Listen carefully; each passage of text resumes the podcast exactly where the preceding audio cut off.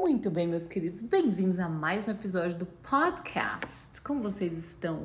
Gente, eu adoro fazer isso aqui, eu não sei porque eu não faço mais vezes. Na verdade, eu sei, porque eu não tenho tempo nem pra cá. Mas então, eu vim aqui conversar, vim aqui bater um papo.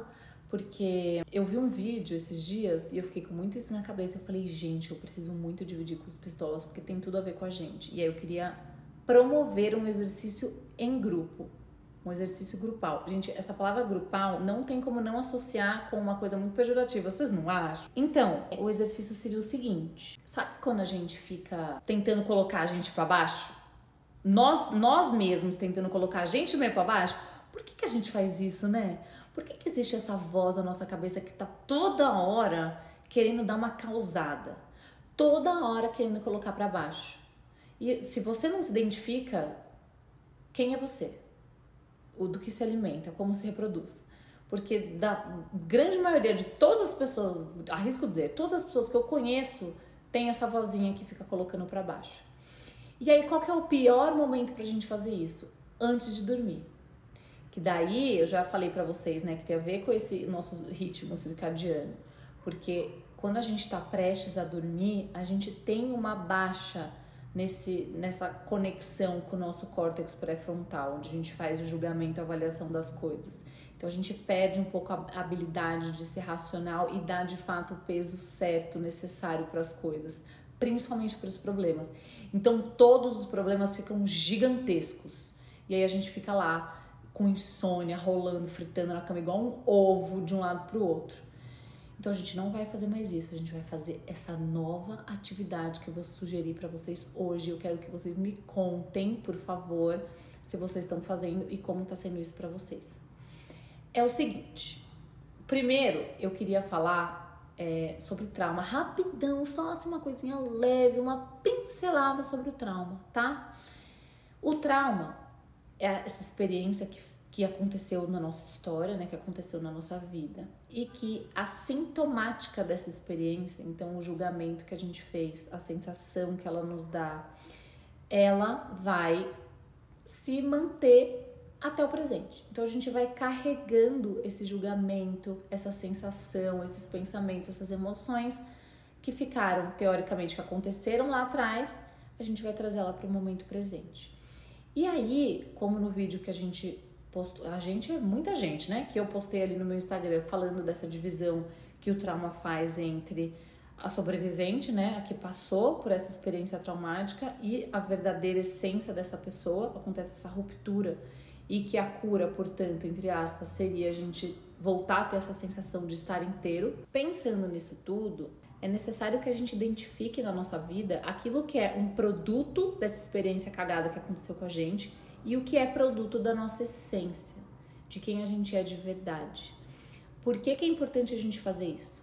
Sabe quando você não sabe o caminho é, na cidade, você precisa ir para um restaurante, você não sabe chegar nesse restaurante, você põe no Waze, né, da onde você tá, e ele cria uma rota para onde você precisa chegar. Se você não tem aonde você tá, meu amor, você não consegue chegar em porra de lugar nenhum. Porque como é que ele vai fazer uma rota se não sabe de onde você tá saindo? Então, para que a gente se reconecte, para a gente volte a ser essa unidade, a gente precisa direcionar, redirecionar, no caso, esse caminho para voltar mais perto dessa essência.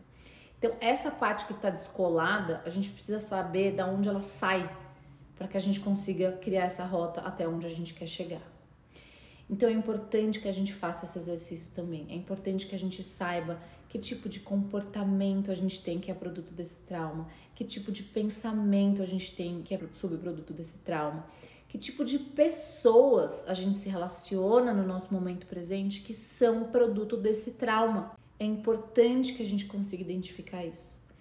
E do outro lado, que tipo de comportamento, que tipo de pensamento e pessoas e relações que a gente tem na nossa vida que são produto dessa essência, que são produto dessa pessoa que a gente quer ser dessa pessoa que representa quem a gente é verdadeiramente.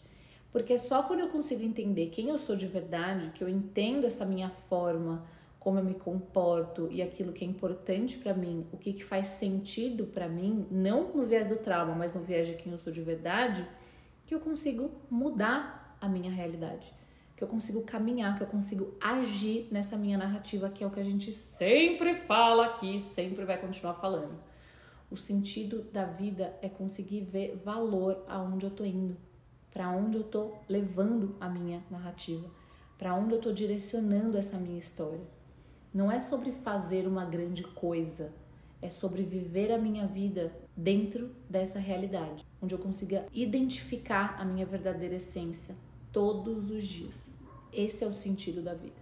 Viver a minha vida. E aí a gente fez isso, a gente fez todo esse Paranauê e vai ser complexo pra caramba. Eu imagino que vocês, CDFs, vão pegar um papel e uma caneta que vocês já sabem, né? Vocês não vão fazer no mental, que eu confio em vocês, né, meus queridos? Vão sentar com o papel e uma caneta e vocês vão fazer toda essa listinha aí de subprodutos de trauma subproduto da verdadeira essência de vocês. E aí vem meu povo, o exercício mor desse episódio que a gente vai fazer. A partir do momento que eu sei de onde eu tô saindo, para onde eu quero chegar, então o que, que me conecta mais com a minha essência e o que, que eu quero para minha vida. Antes de dormir, eu quero que vocês se façam a seguinte pergunta: O que que eu fiz hoje na minha vida que foi muito bom para mim? O que, que aconteceu no meu dia hoje. Entende que são coisas separadas, né? O que eu controlei, o que eu posso controlar, que eu fiz, que foi bom para mim e quais situações que me aconteceram que foram boas para mim. Então, todo dia antes de dormir é como se a gente estivesse limpando o nosso dia. E se a gente faz isso no dia anterior, como vocês imaginam que a gente vai acordar no dia seguinte? Que nem pistolas borboletas voando na nossa existência. Ai, que lindo! Óbvio que não, isso é uma bosta. Vários dias a gente não vai conseguir fazer isso. Vários dias a gente vai acordar de mau humor. Mas quanto mais a gente treina, mais a gente consegue fazer. Não é para virar uns imbecis também, né? Não é que a gente vai viver no mundo de poliana. Não é isso. Mas eu quero finalizar o meu dia no saldo positivo. Quero finalizar o meu dia fazendo um caça ao tesouro porque eu tô criando esse hábito, fazer um caça-tesouro das coisas que são positivas na minha vida. E aí sim a gente tá trabalhando gratiluz. Aí sim a gratidão faz sentido, porque eu tô nesse viés. Eu me coloco nessa posição porque eu sou responsável pela minha felicidade. Não é? Não é isso? Vocês vão fazer? Vocês vão tentar? Gente, eu nem sei se vocês escutam tudo isso. Vocês escutam tudo isso. A minha ideia é que a gente comece a trazer é, convidados, né? É porque assim, coincidir agendas é uma coisa que em 2023 é quase como fazer fogo na época da caverna. Mas a gente chega lá. Mas eu quero saber se vocês vão testar, se vocês vão fazer esse nosso combinadinho. E se você fizer, eu quero que você me conte como que tá sendo e como que foi essa experiência para você. Se foi fácil, se foi difícil, se conseguiu, se não conseguiu, se deu gatilho, se não deu. E aí vocês me contam, tá bom? Beijo, amo vocês. Tchau. Thank you.